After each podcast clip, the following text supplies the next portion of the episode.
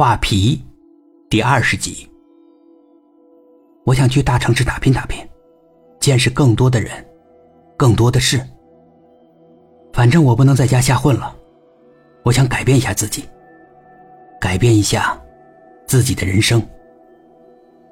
蔡公子说出这样的话，让父亲刮目相看，他支持儿子。不错，出去见见世面挺好的，需要资金的话。你尽管说，我来想办法。可儿子摇头。我不需要你的资金支持，我就想靠我自己的能力，去打拼打拼。蔡村长更欣赏儿子了，他毫不避讳的表达了他的赞赏。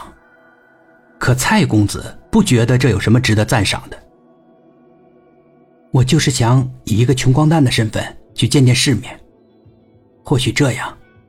我就能够理解小芳了。胡燕恨不得对小芳破口大骂：“怎么能够这么草率的决定呢？那可是一辈子的终身大事啊！”我不草率，怎么不草率？就一晚上你就搞定了你的终身大事，还不草率？其实我考虑了很久了，也并非是一时冲动。胡燕气的一阵子没说话。你考虑很久了，可你却没有跟我透一点口风，你是不是从来没有把我当你的朋友啊？小芳连忙否认。其实我也跟你说过的，你那算是跟我说吗？你顶多是暗示而已。小芳笑笑。我一提那个话题，你就嘲笑我。我不敢再多说，这倒是实情。一提黑大汉，胡燕就撇嘴。胡燕的气消了一点，他认真的瞧着小芳，有一阵子没有说话，瞧的小芳都不好意思了。你干嘛用这种眼神看我呀？小芳说，她陪着笑。可胡燕一丝笑容都没有。你老实跟我说，那个黑大汉究竟哪一点好？你居然看上了他。胡燕也是百思不得其解，连话都说不清楚，更不用说那么丑了。小芳怎么会喜欢这样的人，还要跟他结成伴侣？小芳的脑袋真的进水了。小芳的笑也收了起来。他哪点好，我真不知道。我也认真想过这个事情，可想不明白。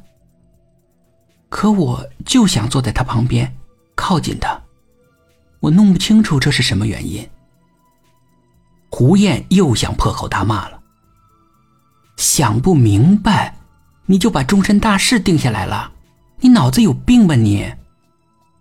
小芳没有否认，也许他脑子有病吧。反正他就这么决定实施了，似乎没有一点后悔，而且小芳的不后悔，也不介意让胡燕知道。胡燕泄气了，劝小芳的意愿，他完全丧失了。两块糖是怎么回事？嗯？给大家每人两块糖，就宣布你俩在一起，这是什么意思？你难道不该办个仪式，请大家吃顿饭？在乎那些仪式干什么呢？只要我们俩认可就行了。那可是终身大事啊！你居然说只是个仪式，你真够可以的，真可以。小芳说了她的想法。她的父母双亡，我也没有父母，所以就不搞什么仪式了。我觉得发发喜糖就可以了，虽然有欠缺。但也还行吧，至少我们两个觉得还好吧。胡燕只能摇头。